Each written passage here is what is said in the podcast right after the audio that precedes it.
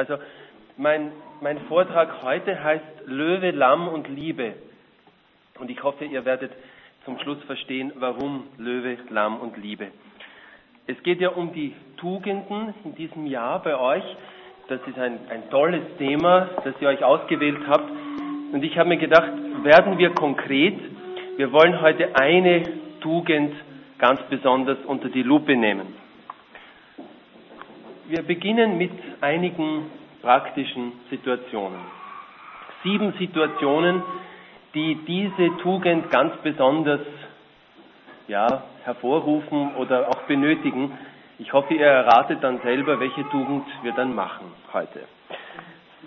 Eine erste Situation, du bekommst einen Anruf vom ORF, jemand von der Barbara Kalich Show. Wir machen eine Sendung über Liebe und Partnerschaft und wir hätten noch gerne eine christliche Ehefrau, die ein Zeugnis gibt über katholische Werte. Äh, akzeptierst du die Einladung? Eine zweite Situation, vielleicht äh, die Männer unter uns, du stehst in deiner Arbeit seit Monaten unter Dauerstress, äh, es wird dir einfach alles zu viel, du bist völlig überarbeitet, äh, unausgeschlafen, hast Schlafmangel, kannst dich schon selber nicht mehr ausstehen, bist daher auch unausstehlich zu den anderen, zu den Mitarbeitern, zu deiner Familie, zu deinen Kindern. Es geht dir einfach die Luft aus. Was machst du? Eine dritte Situation. In deiner Ehe, weil es gibt ja heute hier Familien, ne? in deiner Ehe gibt es vielleicht etwas, was sich seit geraumer Zeit aufgestaut hat. Und der Partner oder die Partnerin fühlt sich irgendwie so, naja, verletzt einfach.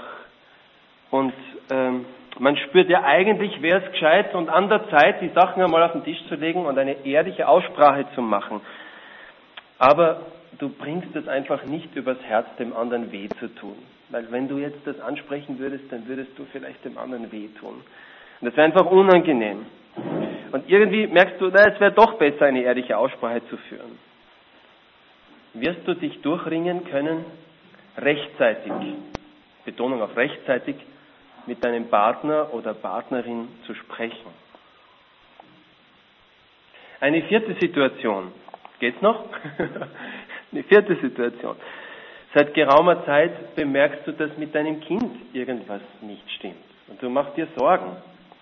Und ja, du gehst zum Arzt und schrecklich, man stellt fest, das Kind hat einen Gehirntumor und das Kind muss operiert werden. Und es gibt ein hohes Risiko, dass ein bleibender Schaden zurückbleibt durch diese Operation. Entschließt du dich zur Operation? Wie wirst du das alles durchstehen? Eine fünfte Situation. Ein Mitglied deines Gebetskreises hat dich mit einer Unehrlichkeit ziemlich beleidigt. Und daraufhin habt ihr euch ziemlich zerfetzt und zerstritten. Seit Monden, weil ich komme gerade von Afrika zurück, da, da zählt man mit Monden. Äh, seit ein paar Monden geht ihr euch also aus dem Weg und redet nicht mehr miteinander. Du wartest darauf, dass er den ersten Schritt tut. Weil schließlich hat ja auch er damit angefangen. Oder wirst vielleicht doch du initiativ? Eine sechste Situation. Dein Firmenchef bekommt eine Anfrage von einem amerikanischen Konzern, um in Bagdad einen dreiwöchigen Auftrag vor Weihnachten zu erfüllen. Und er hat dabei an dich gedacht, wegen deiner Kompetenz und wegen deiner Ausgeglichenheit. Noch dazu würdest du für diese Mission genauso viel Geld bekommen wie sonst für deine Arbeit ein ganzes Jahr. Nimmst du den Auftrag an? Und eine siebte Situation, weil sieben so eine schöne Zahl ist. In deinem Gebetsleben bist du seit langer Zeit ziemlich weit weg vom Feuer deines Anfangs. Du gehst mit Unlust zum Gebet, spürst nichts dabei, Gott scheint irgendwie ganz weit weg zu sein und völlig uninteressiert an deinen Gebeten. Überhaupt nicht, äh, reagiert einfach überhaupt nicht auf das, was du ihm sagst. Und eine leise Stimme sagt in dir, du verlierst hier deine Zeit. Wende dich doch angenehmeren Dingen zu. Entspann dich. Was machst du? Kämpfst du weiter? Um welche Tugend geht es heute? ja. Ah, wunderbar. Es geht heute um die Tugend der Stärke, Standhaftigkeit oder Mut oder Tapferkeit, wie auch immer man es bezeichnen will. Ich möchte jetzt hier gar nicht auf diesen Worten herumreiten und die unbedingt differenzieren. Um diese Realität geht es heute. Mut, Standhaftigkeit, Tapferkeit. Man merkt, wenn man diese Beispiele so aufzählt und man könnte sie noch vervollständigen den ganzen Nachmittag hindurch, es sind lauter Beispiele, die aus dem Leben gegriffen sind. Ich habe nichts erfunden. Es sind alles reale Fallbeispiele. Man merkt, für diese Handlungen in diesen Situationen braucht man eine ganz besondere Qualität. Das, was man eben im Allgemeinen mit Tugend sagt, aber unter Tugend versteht man oft so etwas Langweiliges und Fades, Verstaubtes. Äh, die Griechen haben dieses Wort ja erfunden. Es heißt Arete auf Griechisch und heißt eigentlich Exzellenz. Also nicht der Bischof, sondern ein exzellentes Verhalten. Ein Verhalten, das einfach klasse ist. Genial. Ein, ein, eine ganz besondere Fertigkeit und Fähigkeit in unserem Handeln, damit wir so handeln können, dass wir glücklich sind. Weil das Glück uns eben nicht in den Schoß fällt, weil das Glück nicht irgendwie ein Schicksal ist, das mir gut gesonnen ist oder nicht, sondern ich muss etwas tun für mein Glück. Ich muss handeln. Und für dieses Handeln brauche ich eine ganz besondere Qualität. Mit einer Leichtigkeit, mit einer Beständigkeit, mit einer Stabilität. Und das ist das Kennzeichen, dass man die Tugend hat. Wenn man in all diesen Situationen mit Leichtigkeit, mit Beständigkeit und Stabilität eine gute Lösung findet und noch dazu sich freut über die Herausforderungen des Lebens und sie bewältigt. Das wäre ein tugendhafter Akt. Aber meistens ist es nicht ganz so einfach. Mir fällt es nämlich gerade auf, wenn man so von Afrika zurückkommt, wie viel die Leute in Afrika ertragen können. Das ist einfach unglaublich. Und wie wenig wir hier aushalten. Das ist einfach so ein Kontrast, wenn man zurückkommt. Wenn ich daran denke, ich habe Leute gesehen, die auf der Straße einen ganzen Tag einen schweren Karren ziehen. Und den ganzen Tag macht er nichts anderes, wie ein Ochse äh, den Karren zu ziehen durch die Straßen von Abidjan, kriegt dafür kaum einen Lohn, aber jammert nicht einmal. Und dann kommt man hierher zurück und dann denkt man sich, sowas, wir haben zwar so viele Erleichterungen in unserem Leben, der Fortschritt hat uns das Leben wirklich leichter gemacht, das, das ist richtig, aber ich glaube auch um einen teuren Preis. Denn wir sind furchtbar verweichlicht, alle miteinander. Und ähm, wir halten sehr wenig aus. Wir fallen bei den geringsten Anstrengungen schon um. Und trotzdem denke ich, ist der Mut so eine Tugend, die wir wohl alle bewundern. Und Feigheit wird schon irgendwo verachtet. James Bond, ich habe gehört, es gibt jetzt einen neuen Film, äh, der gerade rausgekommen ist. James Bond hat einfach noch immer einen hohen Kurs. Und zwar gerade wegen seines Mutes, wegen seiner Tapferkeit, wegen seiner Stärke, die er an den Tag legt. Und besonders Männer sind von diesem Mut angezogen und angesprochen. Zumindest in ihrem Film. Mut hat also irgendetwas damit zu tun, Ängste zu besiegen. Hier möchte ich aber gleich eine Unterscheidung einführen zwischen der Veranlagung und der Tugend. Ein mutig veranlagter Mensch ist nicht unbedingt empfindlich, was Ängste und Gefahren betrifft. Dinge, die andere, vielleicht kommen euch da jetzt zu Gesichter, Dinge, die andere schon längst beunruhigen und die greifen dann schon zum Telefon und, und, und, und, und versuchen herauszufinden, was los ist und äh, Szenarien kommen in der Fantasie, äh, was jetzt alles schon passiert sein könnte und mutig veranlagte Leute, die sind dann noch ganz ruhig, wenn die anderen schon auszucken. Auch wenn es um reale Gefahren geht. Und das hat auch etwas mit innerer Gesundheit zu tun oder mit einer gewissen Lebenskraft, einer freudigen Lebenskraft, die Schwierigkeiten und Gefahren zuerst als etwas Spannendes sieht und als etwas Herausforderndes und als ein Abenteuer, das man einfach bewältigen muss. Das hat auch mit einem Urvertrauen zu tun, dass die Dinge schon richtig laufen werden, dass das schon alles gut geht. So ein Temperament ist sicherlich eine tolle Ausrüstung für das Leben. Und wenn ihr so ein Temperament habt, dann, dann könnt ihr Gott dafür danken, dass ihr äh, so, ein, so, eine tolle, so einen tollen Rucksack mitbekommen habt. Auch wenn man sich hüten muss, dabei nicht leichtfertig zu werden oder brutal oder zu schnell seine Aggressionen auszuleben. Das ist eine Anlage, die hat man, die hat man nicht, die kann man für das Gute oder auch für das Böse verwenden.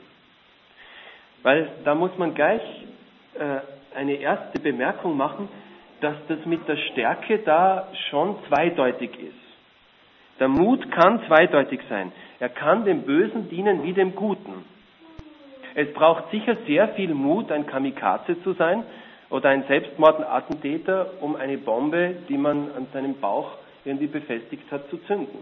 Das braucht sicher enorm viel Mut. Es gibt auch das mutige Böse, die mutige Bosheit, den mutigen Fanatismus. Wären die Kriminellen dieser Welt etwas feiger, würde weniger Unheil geschehen. Also nicht jeder Mut ist unbedingt gut. Was ist das für, also für eine seltsame Tugend, die geteilt wird von Helden, Heiligen und Verbrechern? Stärke kann auf jeden Fall ein Risiko eingehen. Stärke ist Risikobereitschaft. Was wir an der Stärke am meisten bewundern, ist die Fähigkeit, dass wir uns einsetzen können, trotz Schwierigkeiten und Herausforderungen. Akzeptiertes Risiko. Aber da muss gleich hinzukommen, dass das für das Gute geschieht und nicht von egoistischen Motivationen beseelt ist. Denn sonst ähm, ist es keine Tugend. Sonst ist es vielleicht eine mutige Anlage, aber Tugend ist es nur dann, eine Exzellenz in unserem Handeln, die auch zum Glück führt, wenn es sich um ein wirklich Gutes handelt und wenn das nicht egoistisch geschieht, sondern selbstlos für einen anderen.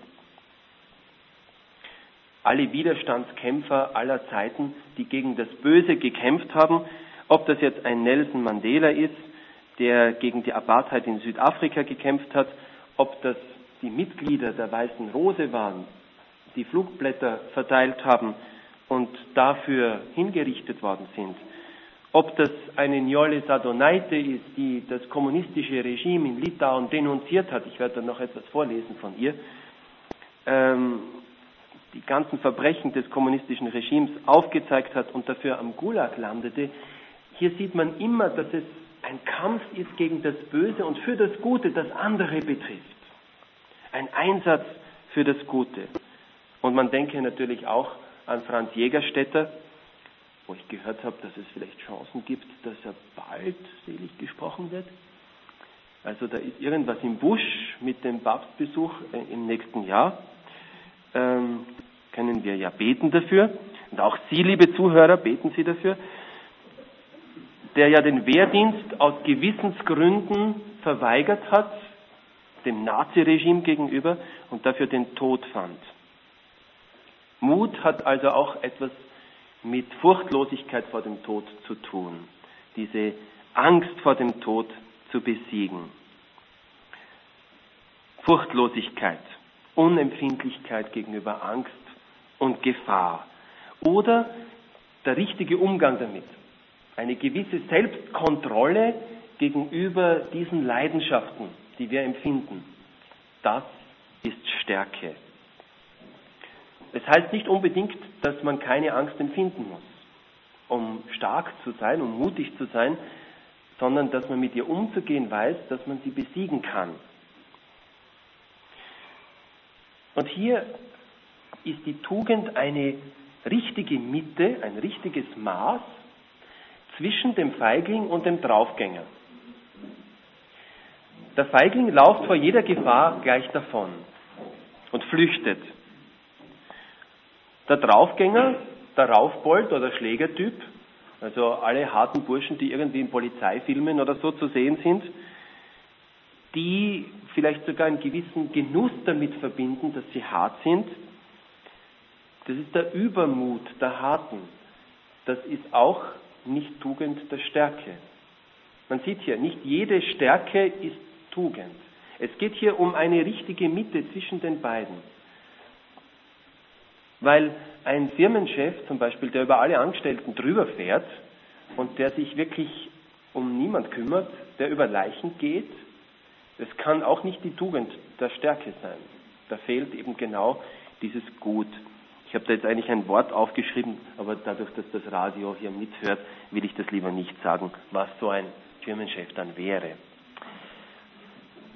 Tugend als Mut als Tugend hat also etwas mit Selbstlosigkeit, Großzügigkeit, Nächstenliebe und natürlich Gottesliebe zu tun. Angst lähmt, der Mut beflügelt. Nicht die Abwesenheit von Furcht zählt, sondern die Fähigkeit, die Furcht zu besiegen. Durch einen starken Willen und durch ein großzügiges Herz. Ein Braveheart zu sein. Ich nehme mal an, dass zumindest alle Männer hier in diesem Saal diesen Film gesehen haben. Es geht um die Seelenstärke in der Gefahr. Nicht? Wer, wer hat den Film gesehen? Zeigt es mal auf. Nein, bitte, alle Männer. Schön. Ich habe euch schon das Beispiel von Jolis Adonaite angekündigt. Ich durfte diese wunderbare Frau, nicht nur von Männern zu reden, auf einer Reise in Litauen kennenlernen. Äh, sie war eine der, der Frauen, die das kommunistische Regime erschüttert haben. Moskau hatte Angst vor dieser Frau, weil sie sich vor nichts fürchtete. Es ist unglaublich zu, stehen, zu sehen, was das für eine starke Frau war. Wir haben sie getroffen in Vilnius und dann sind wir mit ihr in das Gefängnis gegangen, wo sie gesessen hat und gefoltert worden ist und gelitten hat.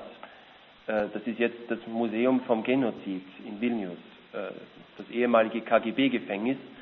Ähm, es ist genauso, wie es damals war. Genauso. Und sie ist ähm, verhaftet worden, weil sie die sogenannte Chronika über Mikrofilme ins Ausland durch Agenten und Diplomaten ins Ausland äh, geschmuggelt hat. Und auf dieser Chronika standen alle Verbrechen oben, die die Kommunisten verübt haben gegenüber der, der, der litauischen Kirche. Es sind ja ein Drittel der litauischen Katholiken ausgerottet worden. Muss man sich mal vorstellen. Ein Drittel der litauischen Bevölkerung. Und dann stand sie vor Gericht. Sie hat uns gesagt, wenn ihr vor Gericht steht, erinnert euch das an das, was Jesus gesagt hat. Ihr braucht euch nicht sorgen um eure Verteidigung. Der Heilige Geist wird euch in dieser Stunde eingeben, was ihr sagen sollt. Sie hat gesagt, ich kann das bezeugen. Das, was ich da gesagt habe vor, vor diesen kommunistischen Richtern, das wäre mir nie in den Sinn gekommen.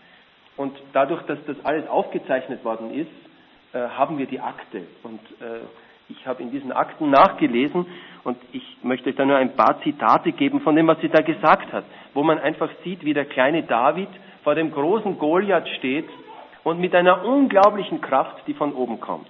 Sie hat gesagt, ohne Gefängnis und Lager zu fürchten, verurteilen wir jegliche Handlung von Ungerechtigkeit und Demütigungen und Unterdrückung.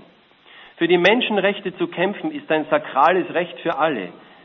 Ich bin glücklich, die Ehre zu haben, für die Chroniker zu leiden, von deren Wahrheit und Notwendigkeit ich überzeugt bin und der ich bis zu meinem letzten Atemzug treu sein werde. Das sagt sie zu den Richtern. Ne? Da steht sie vor Gericht. Sie hat keinen äh, Rechtsanwalt und keinen Verteidiger und nichts gehabt. Sie stand ganz alleine da.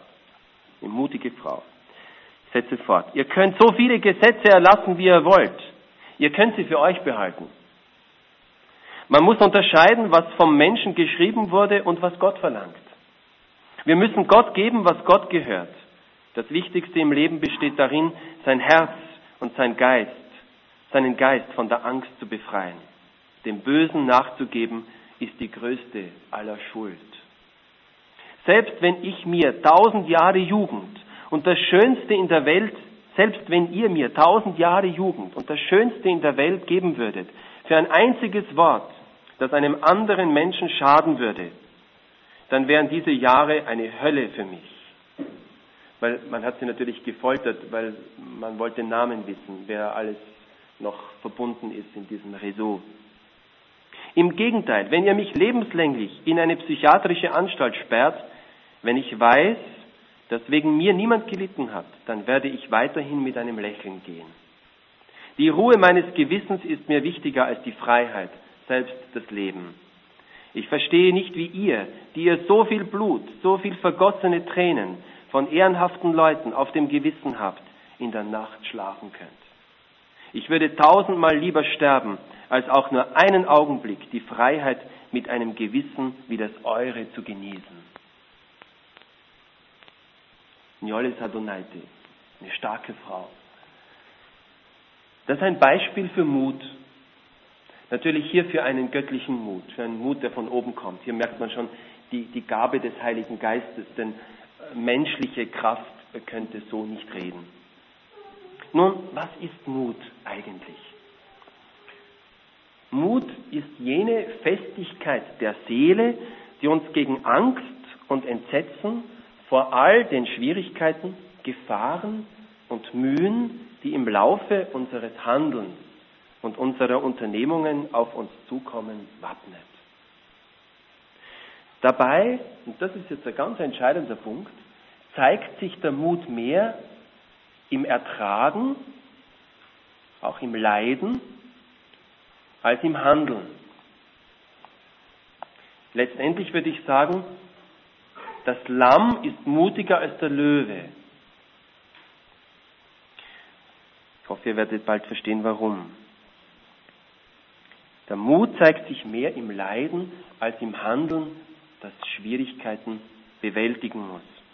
Man entfernt sich nicht vom Guten, nur weil es mühsam ist, nur weil es schwierig wird, nur weil es Traurigkeiten und Mühen zu ertragen gilt.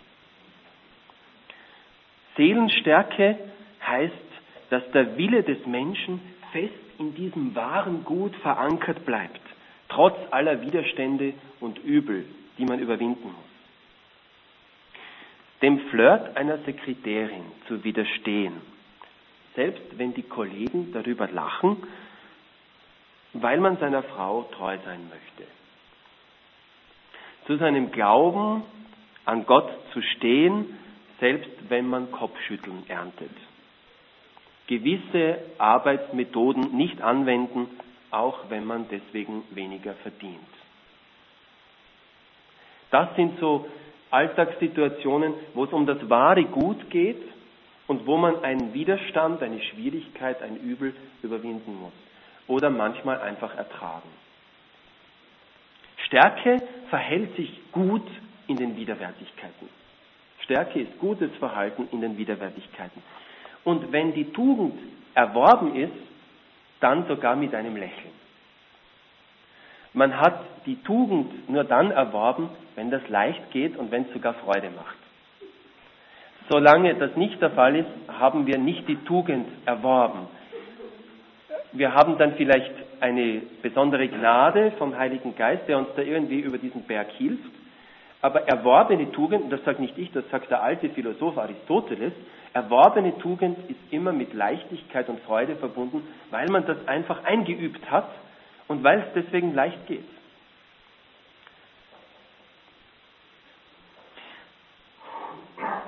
Der Starke verhält sich sogar gut in Todesgefahren.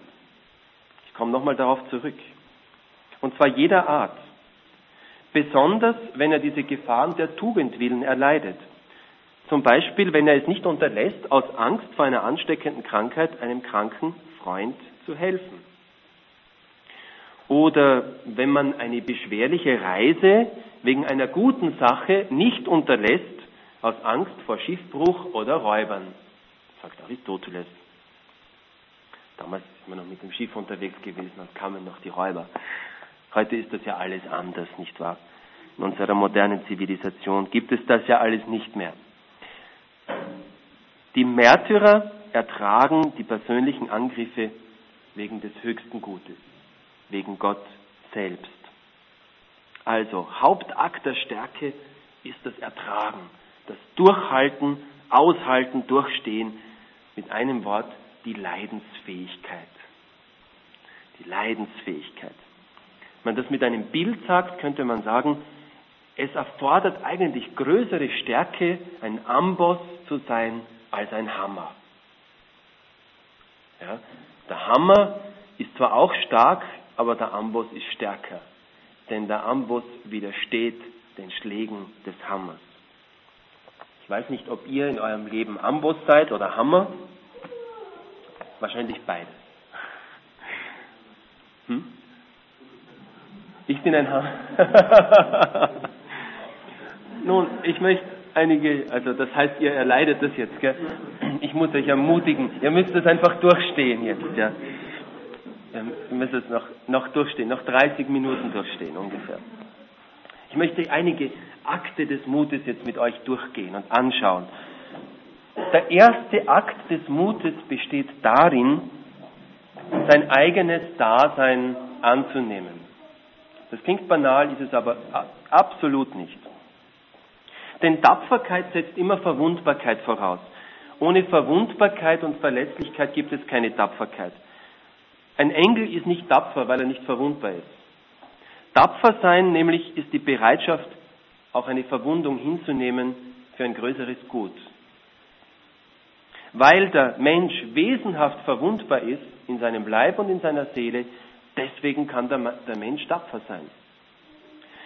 Der Mut beginnt, die erste Tapferkeit sozusagen beginnt damit, dass man sich selbst und sein eigenes Dasein annimmt das aus Gutem und Schlechtem, aus Freudigem und Leidvollem, aus Dingen, die helfen und tragen, wie ebenso aus solchen, die uns niederdrücken und belasten, besteht. Mut bedeutet also, sich nicht nur das einfache, bequeme und angenehme des Daseins, die Rosinen unserer Existenz herauszupicken, sondern das Ganze anzunehmen im Vertrauen auf Gott. Mut zur Selbstannahme. Die eigene Schwachheit ertragen. Ein Beispiel. All unsere Qualitäten haben zwei Seiten.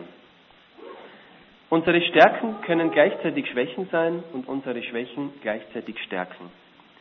Ein Mensch, der ein sensibles, stark fühlendes Herz hat, kann zwar Freude lebhaft empfinden, aber dann natürlich auch lebhaft Schmerz.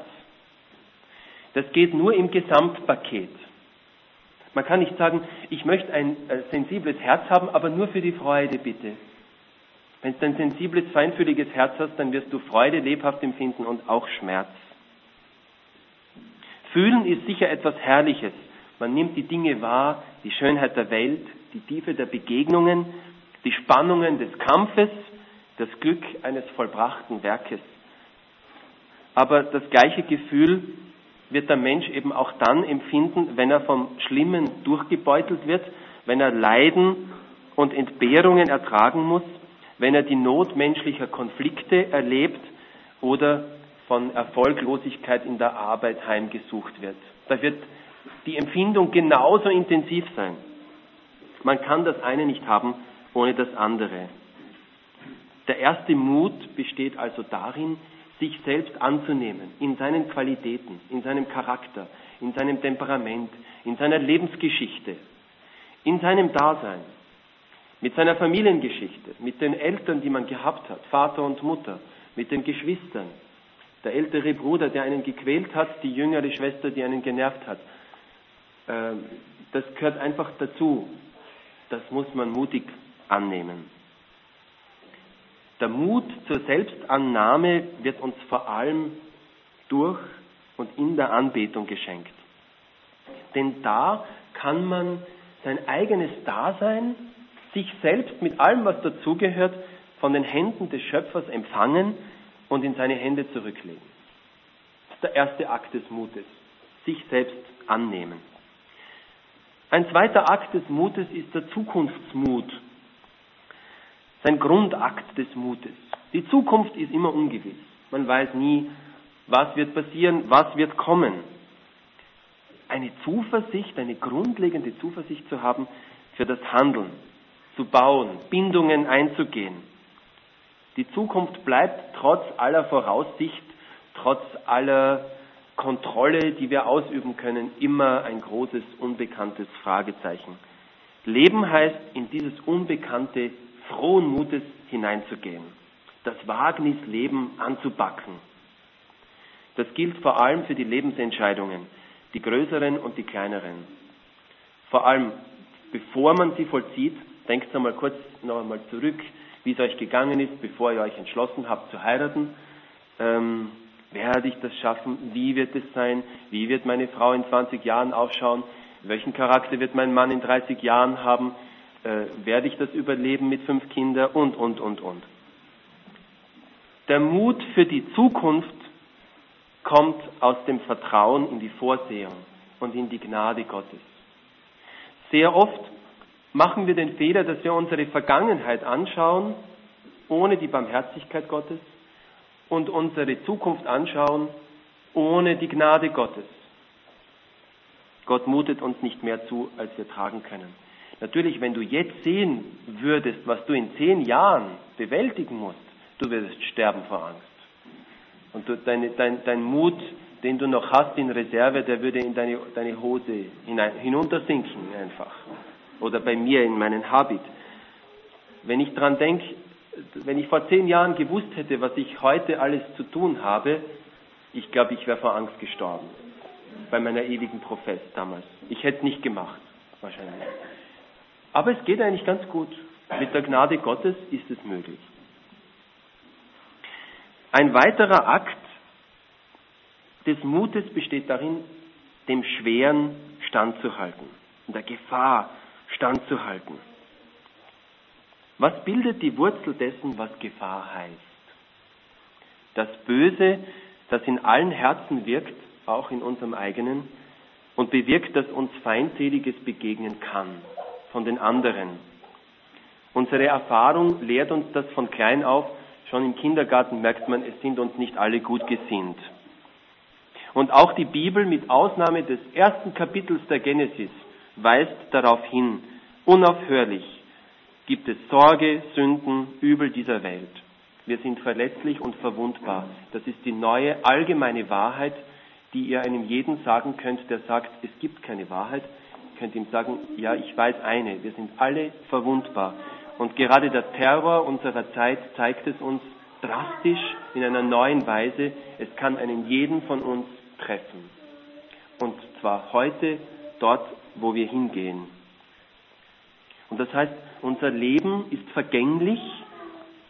Wir sind immer vom Tod bedroht durch Gewalt, Krankheit, Unfälle. Tapferkeit, Mut bedeutet hier, das zu sehen, und nicht zu verzweifeln, nicht unterzugehen, nicht mutlos zu werden, sondern dem standzuhalten, dem entgegenzugehen, in einem großen Vertrauen. Man überwindet die Gefahr besser, wenn man ihr entgegengeht, als wenn man sich einschüchtern lässt und ihr ausweicht, wenn man davonläuft.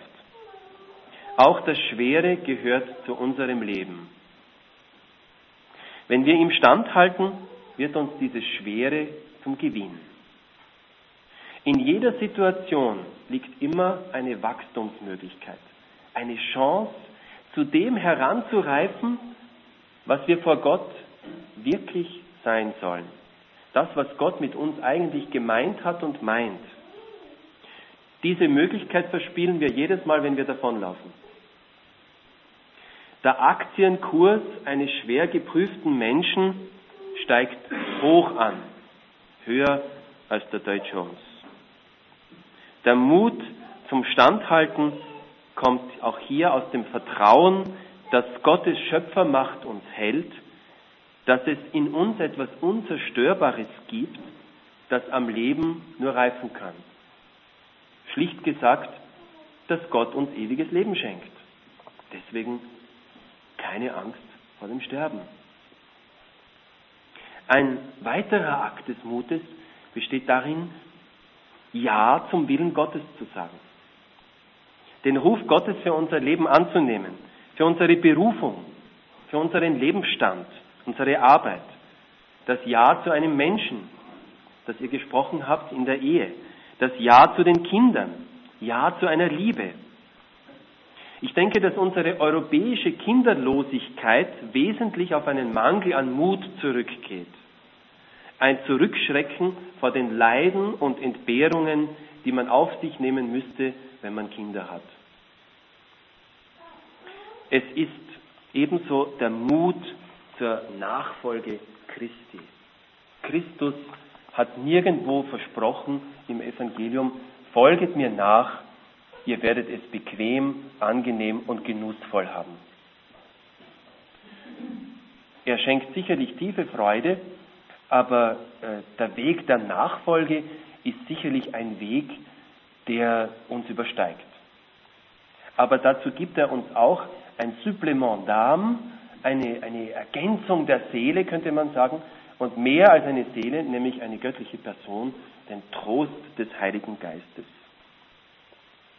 Mut ist also auf der einen Seite die Tugend der Märtyrer, die keine Angst haben vor dem Tod, vor der Bedrohung des Todes. Aber ich nehme mal an, dass ihr das jetzt nicht jeden Tag so erfährt, also in unseren Breiten zumindest. Ich, hab da, ich weiß nicht, ob ihr das schon gelesen habt, in Wien gibt es da wieder so neue Plakate von www.herrgottnochmal.at und da steht oben, es ist vielleicht kein Himmelfahrtskommando, na, na wir leben, wir, wir leben, es ist zwar nicht, äh, unser Beruf ist zwar nicht gefährlich, aber ein Himmelfahrtskommando allemal. Also betrifft irgendwie die Ordensleute.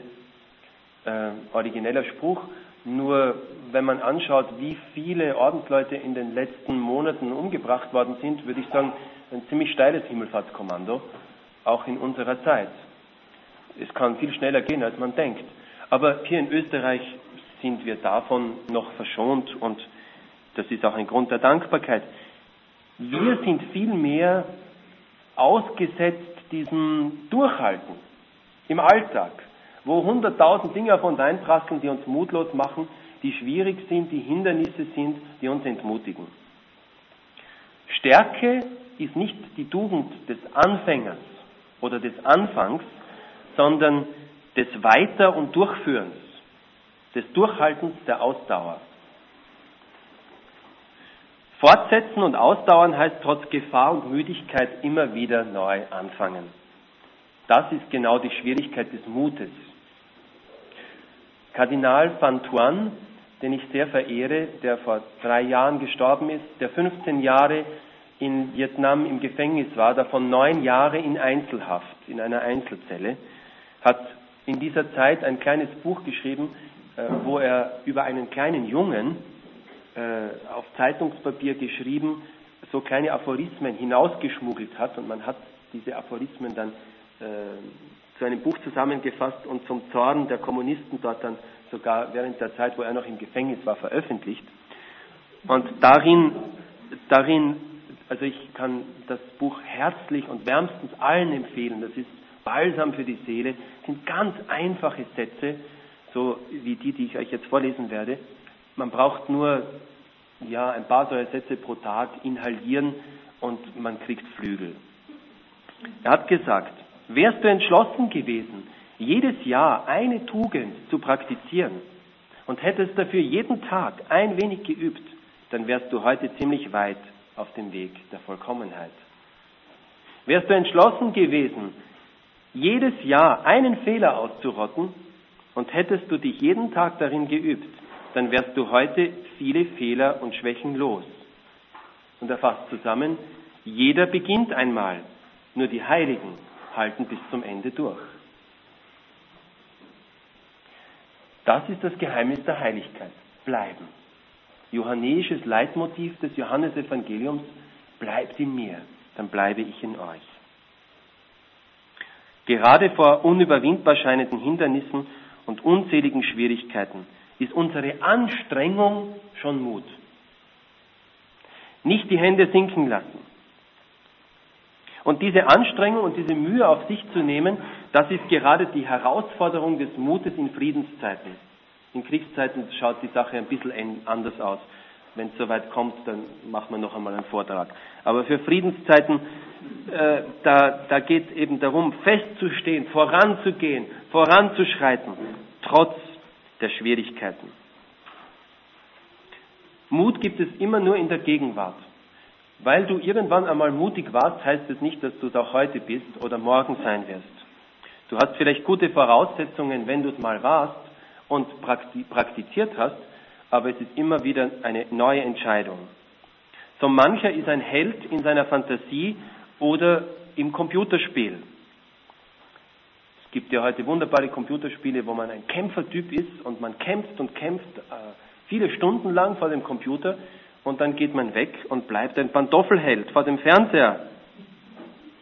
Wirklicher Mut ist nur dort gefordert, wo man die Gefahr mit dem Finger berühren kann.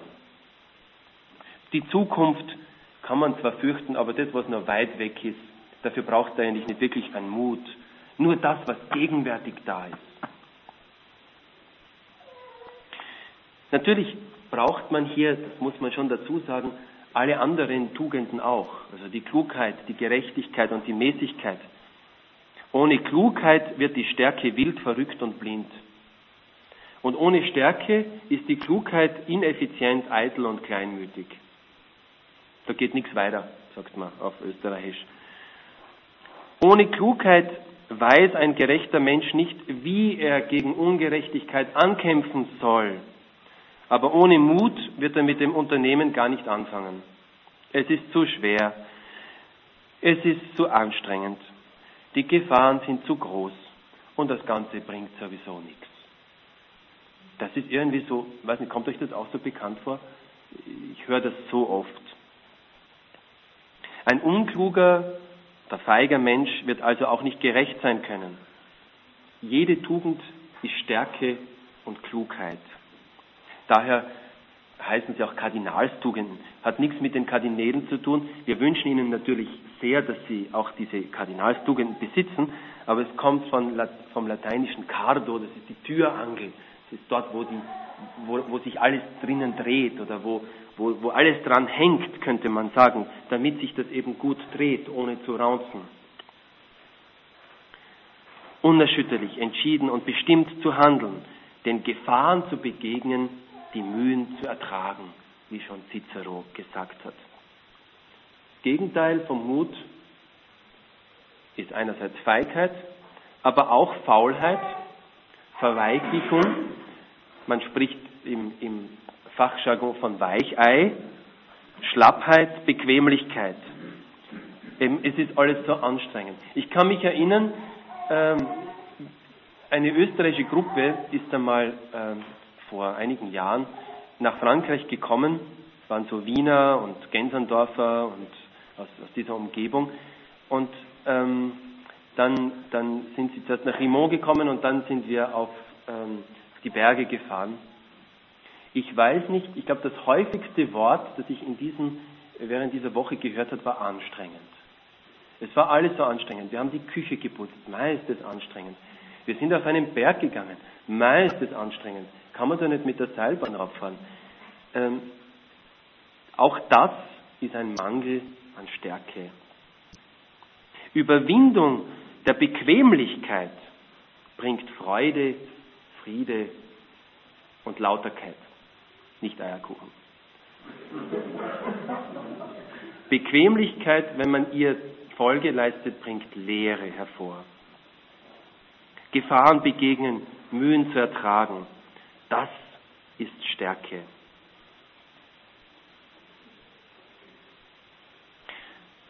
Das heißt, und jetzt rede ich ganz besonders äh, zu den Männern unter uns und äh, zu den Männern, die jetzt zuhören, zu Hause an den Radiogeräten, wir sind ganz besonders aufgefordert, diese Tugend der Stärke zu praktizieren.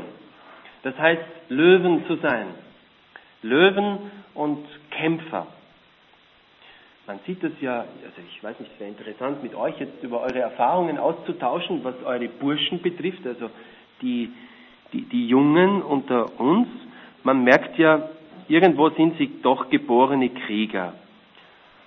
Jungen, die spielen Krieg, äh, sie, sie gehen gern mit Waffen um und du kannst ihnen noch so oft sagen, dass das nicht gut ist und dass sich das nicht gehört, es ist trotzdem in ihnen. So als ob irgendwo in ihnen schon eine Ahnung da wäre, dass sie irgendwann einmal eine wichtige Rolle spielen werden müssen in einem größeren Drama, wo sie ihren Platz einnehmen müssen. Vielleicht ist dieser kleine Junge genau der, der dich eines Tages verteidigen wird oder das Leben retten wird weil er mutig ist. Und wenn du ihn diesen Mut von vornherein abgerammt hast und äh, keinerlei, keinerlei Stärke anerzogen worden ist, ja, dann wird er wahrscheinlich an diesem Tag genau fehlen.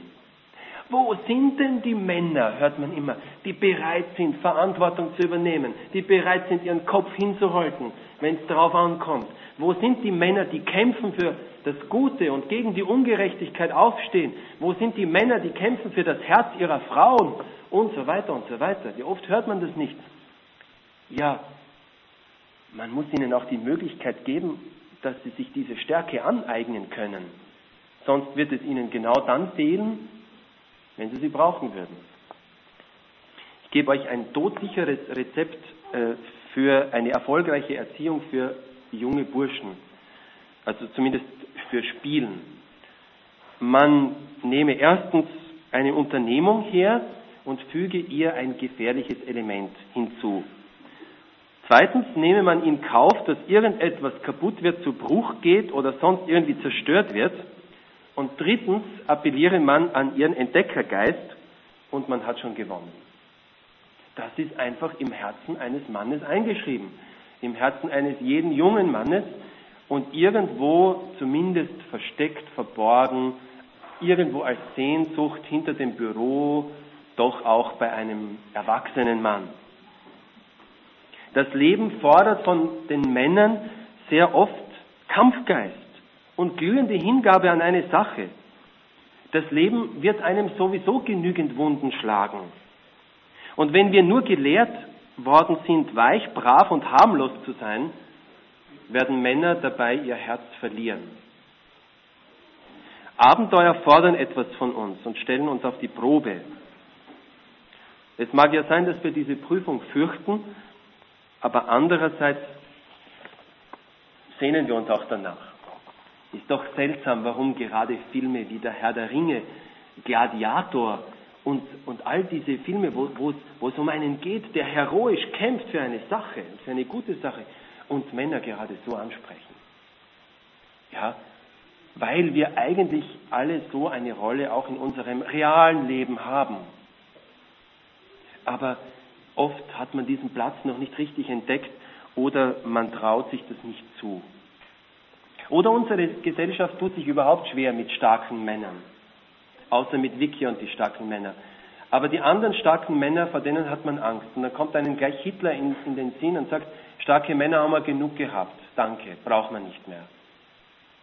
Darauf sage ich sofort, ähm, das müsste man vielleicht ein bisschen differenzierter beurteilen. Denn ich wage zu behaupten, dass Hitler kein starker Mann war, sondern ein ganz ein schwacher. Denn wahre Stärke braucht nicht aggressive Gewalt und Zerstörungswut.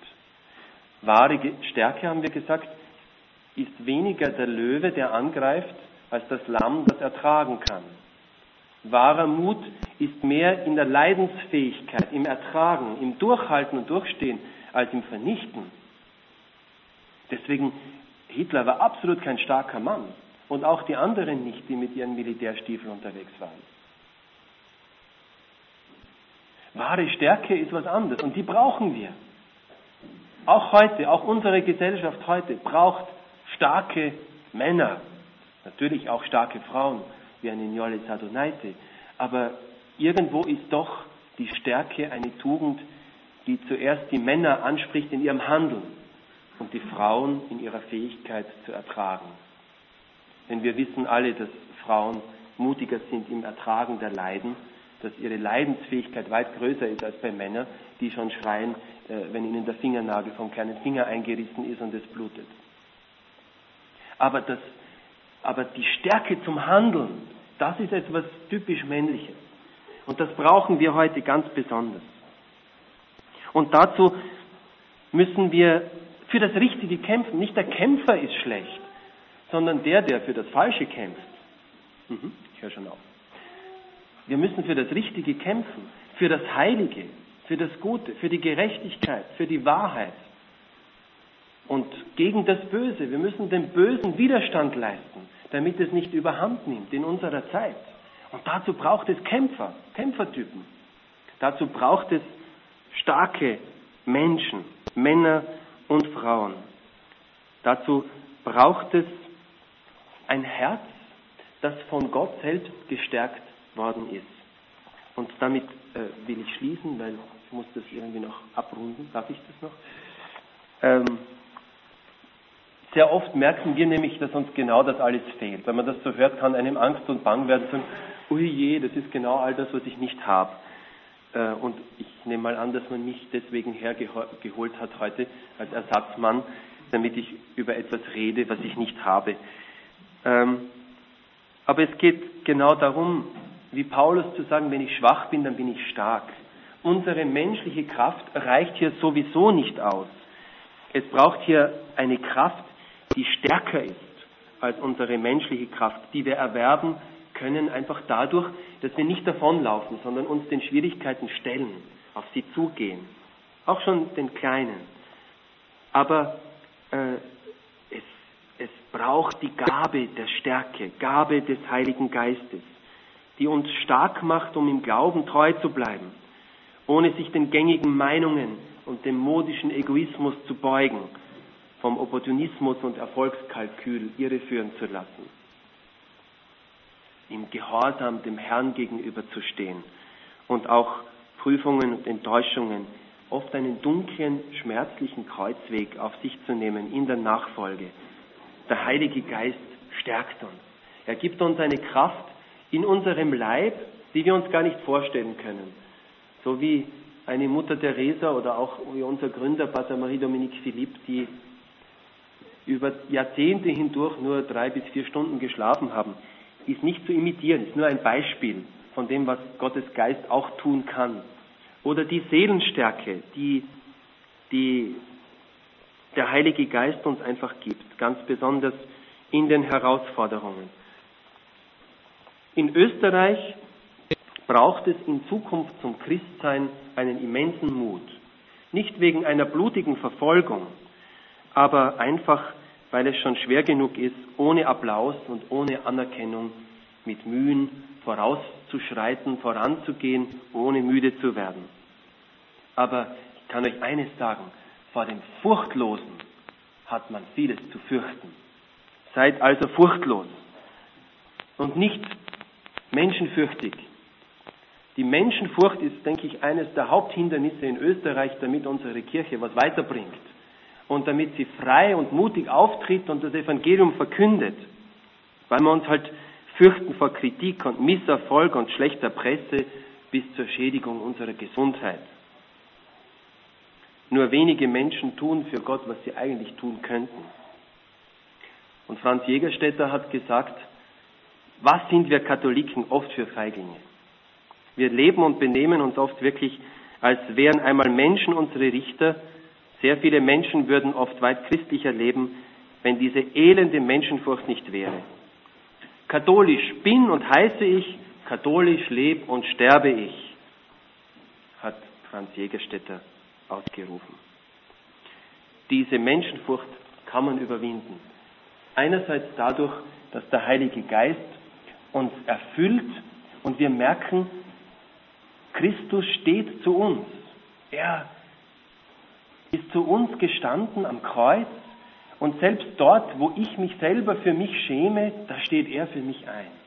Und das tut kein anderer, so wie er. Und wenn ich das begreife, ja dann kann ich auch die Freiheit haben, vor den anderen ihn zu bekennen und zu ihm zu stehen.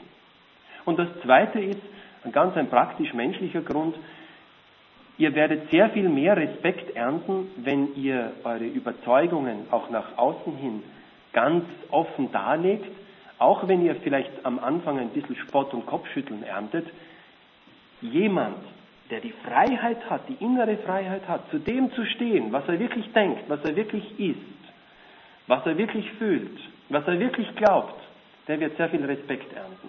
Weil im Grunde genommen sehnt sich ein jeder nach dieser inneren Freiheit, das zu sein, was man wirklich ist. Aber man traut sich nicht, weil was werden dann die anderen sagen? Und man könnte ja dann zum Wirtshausgespräch werden.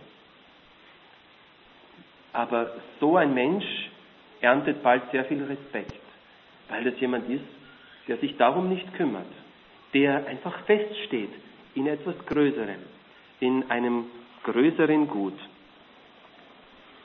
Nun, wie das halt bei allen Vorträgen und Predigten so ist, ihr werdet das sicherlich alles wieder vergessen, was ich euch sage und gesagt habe. Ich lade euch nur eines, also zu einem ein, dass ihr dieses Bild vom Löwen und vom Lamm in euer Herz eingravieren lässt, eintätowieren lässt vom Heiligen Geist.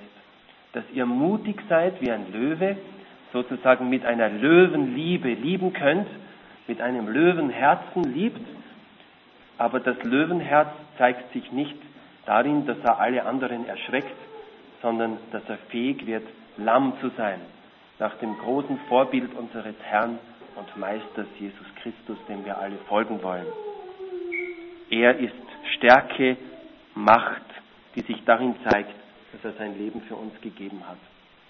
Das wünsche ich euch, die ihr hier seid, euch, die ihr zuhört, noch immer geduldig zugehört habt, war sicherlich ein Akt der Stärke, jetzt auszuharren eine ganze Stunde und sich das anzuhören, aber vielleicht trägt es ja doch irgendwann einmal Frucht. Alles Liebe.